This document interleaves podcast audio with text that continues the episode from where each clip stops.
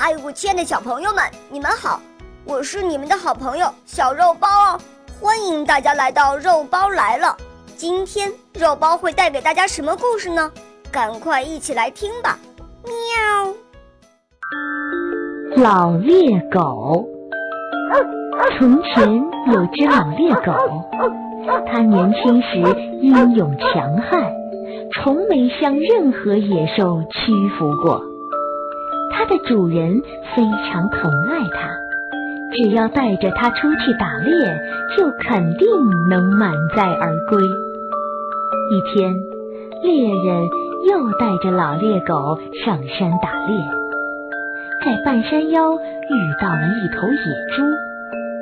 老猎狗像往常一样冲上前，死命地咬住野猪的耳朵，可它毕竟上了年纪。牙齿都松弛无力了，野猪只挣扎了两下，很快就逃走了。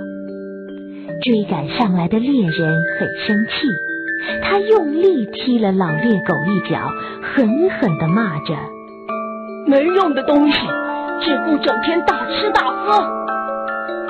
老猎狗滚倒在地上，他抬起头，很难过的回答说。主人啊，我不能违抗自然的规律，永远保持年轻状态。但我的勇敢精神跟年轻时是一样的。既然我以前受到您的称赞，那现在也不该受到责备。